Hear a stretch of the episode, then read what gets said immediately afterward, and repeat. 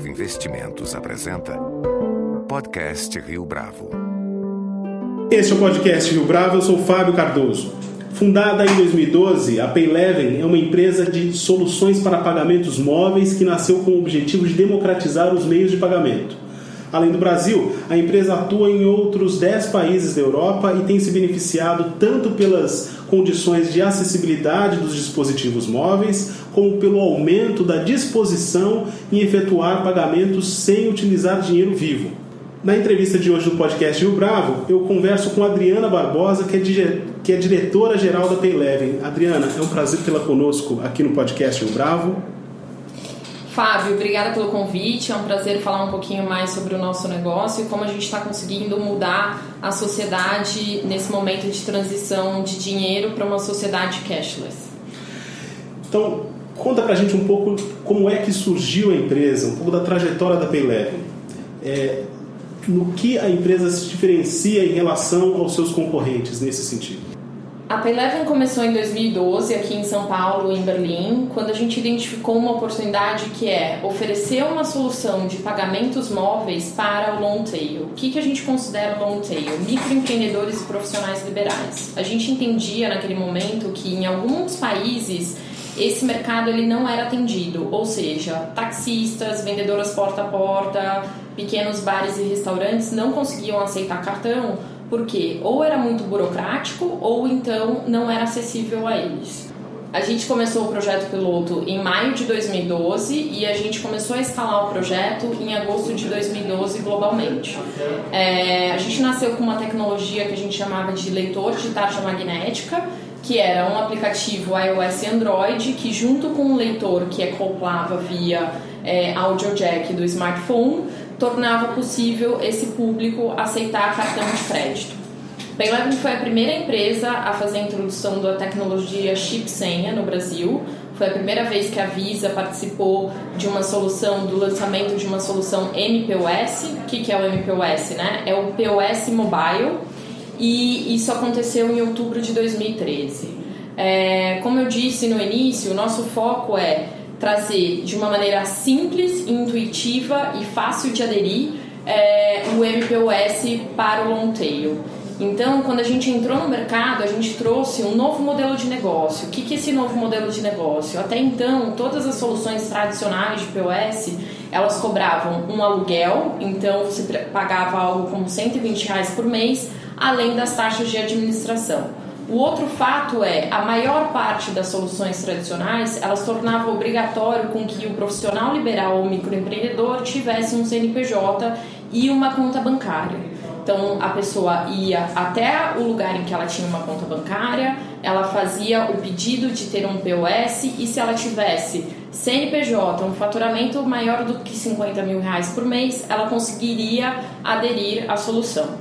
O modelo que a gente trouxe é um modelo diferente. Ao invés de ir até um ponto físico, o nosso cliente entra no site da Payleven, que é www.payleven.com.br, compra o leitor, então ele não paga mais um aluguel, ele compra por 12 parcelas de R$ 26,90 e recebe o leitor no endereço que ele identificou no cadastro. Então é uma maneira super simples que em 7 dias qualquer um pode começar a aceitar cartão. Você comentou agora há pouco, Adriana, a respeito do, das características desse público. É, conta mais para a gente a respeito do perfil dos clientes de vocês. Você falou de taxistas, profissionais liberais que é, não têm o mesmo poder é, de barganha de grandes empresas. Comenta para a gente a respeito disso. Quando a gente olha o tamanho do mercado de microempreendedores e profissionais liberais no Brasil, a gente estima que o tamanho formal do mercado é de 10 milhões de microempreendedores. Nesse ano, de acordo com os dados divulgados pelo Sebrae, foi a gente, o Brasil atingiu 5 milhões de MEIs cadastradas no programa do governo. É, isso mostra um potencial muito grande e é algo extremamente pouco explorado que começou a ser explorado em 2012 com a introdução do MPOS. É, qual que é o tipo de perfil que a gente encontra? É o taxista, é a vendedora porta a porta, seja ela da Avon, Natura, Mary Kay, é o vendedor da Herbalife, é quem, por exemplo, vai até o Braz para fazer compras de acessórios ou vestuários para vender porta a porta também, é o bar e restaurante, é quem tem, por exemplo, uma barraca de cachorro quente. Há poucos dias, a Prefeitura de São Paulo determinou, conforme publicação no Diário Oficial, que os motoristas de táxi, enfim, um dos é, perfis que você comentou agora há pouco, deverão aceitar cartão de pagamento a partir do mês de dezembro já, dezembro de 2015. Como é que vocês pretendem se posicionar em relação a esse segmento? A Payleven ela já trabalha nesse segmento desde 2012. Quando teve a Copa aqui no Brasil, a gente fez um projeto junto com a Visa para incentivar a adoção de MPOS pelos taxistas. É, além disso, a gente, além do leitor chip senha, a gente tem uma pl plataforma que é o Payleven Connect, que é uma solução para marketplaces, que é o exemplo da EasyTaxi. A Payleven hoje é a responsável por fazer o processamento das transações da EasyTaxi, então a gente já tem uma boa base de taxistas cadastradas dentro da nossa plataforma. O que a gente está fazendo agora para reforçar é incentivar que os taxistas de São Paulo que ainda não têm o MPOS que só aceitam cartão através do aplicativo, eles têm uma maior facilidade para conseguir comprar o leitor. Então a gente começou uma campanha que todos os taxistas de São Paulo vão ter 10% de desconto para fazer a compra do leitor chip senha. Porque a compra desse leitor, a compra da máquina especificamente, o aluguel da máquina, é um dos principais empecilhos para que muitos taxistas não tenham ainda aderido a essa estratégia de pagamento, não? Esse é um fator. Tem um segundo fator que é a questão da sensibilidade à caixa. Taxista, ele precisa do dinheiro no dia. E quando você vai para o mercado tradicional, quando é feita uma venda a crédito, ele só vai ser pago dentro de 30 dias. O que a Paylife faz é, ela dá já na entrada a possibilidade do taxista receber em dois dias úteis. Então ele pode escolher o plano de dois dias úteis e todas as vendas, sejam no débito ou crédito, ele vai receber em dois dias úteis. Em relação aos protocolos de segurança, que é outra reclamação aí não necessariamente dos taxistas, mas mais do, dos clientes, que os passageiros no caso, que entram no táxi e que não se sentem tão seguros assim em efetuar um pagamento com cartão dentro de um táxi porque eles consideram isso um pouco temerário, para dizer o mínimo. Como é que vocês lidam com esse tipo de resistência? A Paylavin sempre focou muito em fazer a introdução do leitor chip senha no Brasil. Por quê? A maior parte da base de cartões no Brasil ela é chipada, ela tem um chip. É, e para a indústria era bastante importante ter uma solução que não fosse um retrocesso em relação ao que já tinha evoluído o mercado. Então, quando a gente lançou o leitor chip senha, é, foi exatamente para ter uma maior segurança não só para o estabelecimento comercial, que é quem está aceitando o cartão, para ter a certeza que ele não está sendo alvo de fraude pelo portador, mas também a conveniência do portador. O que o brasileiro ele já está acostumado a dar o cartão, inserir na maquininha, então digitar a senha. Quando você vai ver a usabilidade do MPOS, ela é muito parecida. Então, muitas vezes o portador do cartão nem tem a percepção de que não é uma solução tradicional que ele já tinha visto antes. E pensando em outros estabelecimentos de modo geral, eles costumam reclamar de forma bastante enfática em relação aos custos uh, de, da taxa de, de administração que são cobradas aí pelas empresas. Como é que vocês lidam para rebater esse argumento? Qual a estratégia para estabelecer um novo engajamento em relação a esse tipo de audiência? A Payleven hoje ela é vista como uma das melhores prestadoras de serviços em pagamentos pelo público que atende. Um exemplo disso é que a gente tem a melhor nota tanto na Google Play quanto na App Store. Além de ter um serviço premium, a Payleven consegue ter uma proposta de valor em termos de precificação bastante atrativa para o mercado. É, hoje, a nossa taxa de débito é de 2,69% e Uh, quanto mais o estabelecimento comercial transaciona, menos ele paga. E isso é automático. Ele não precisa negociar com ninguém da Payleven para ter esses descontos. A taxa dele para o próximo mês, quando transacionado acima de mil reais, já passa a cair para o próximo mês. Em termos, em termos de tecnologia, como é que as soluções são pensadas? Você poderia compartilhar com a gente um pouco dessa dinâmica? A Paylev ela não tem uma plataforma de tecnologia legada. O que, que isso quer dizer? A gente tem bastante potencial para criar do zero coisas dado que a gente não tem um legado para tratar. É, então, todas as nossas soluções elas são muito pensadas o que, que o nosso cliente quer.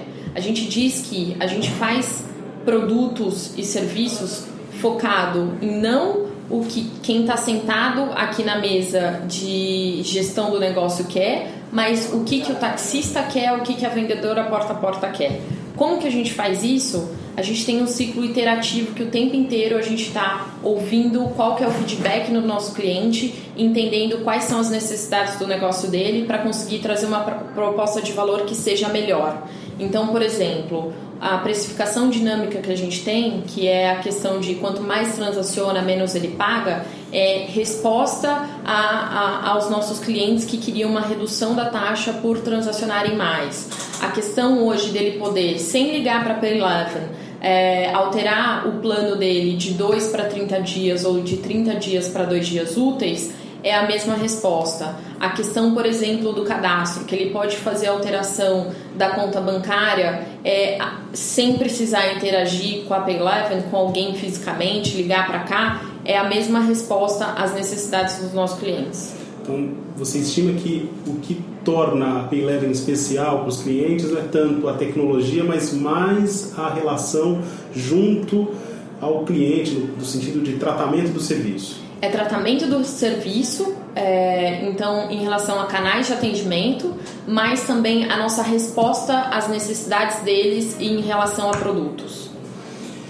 E como é a atuação da empresa fora do Brasil? Quais são as características da operação em países como Alemanha, França? É engraçado que aqui no Brasil, ah, boa parte dos nossos clientes é, são microempreendedores é engraçado que aqui no Brasil, boa parte dos nossos clientes são microempreendedores e profissionais liberais. Isso porque o mercado no Brasil é bastante maior para o long tail. Enquanto na Europa, a gente ainda tem uma aderência muito alta a pequenos negócios, não micros negócios. É, mesmo assim, apesar da diferença entre públicos, as necessidades de qualidade no atendimento, em relação a produto, elas são muito parecidas. O que diferencia o Brasil uh, da nossa operação na Europa é muito quais são os canais de aquisição de cliente. Então, por exemplo, já é uma realidade na Europa você ir até uma loja da Apple e comprar o leitor da Pen11 sem entrar no site.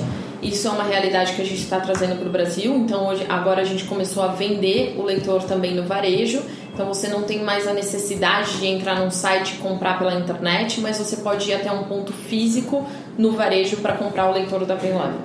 Você acredita que essa diferença de comportamento do público, do perfil do cliente, tem a ver com a maneira como são tratadas as questões relacionadas ao dinheiro no Brasil e na Europa, por exemplo? Eu acredito que aqui no Brasil a gente tem uma oportunidade muito maior de migração de dinheiro para cartão. É, o que, que eu quero dizer? Lá eles já estão mais avançados nessa migração é, e também tem uma questão da formalização dos negócios. Uh, a Europa tem um mercado informal muito menor que o Brasil e o Brasil tem um mercado informal muito maior, então por isso essa oportunidade maior dentro do Brasil. Agora, com tantas empresas oferecendo serviços de pagamento e às vezes fazendo isso de forma bastante agressiva, como é que você observa a acomodação deste mercado para os próximos anos? Acredito que o mercado já mudou muito desde que a gente começou em 2012. É, em 2013, a gente viu muitas empresas de tecnologia surgirem para oferecer pagamentos. A primeira solução de pagamento, que era o leitor de tarja magnética, do ponto de vista de complexidade de desenvolvimento, ela era baixa.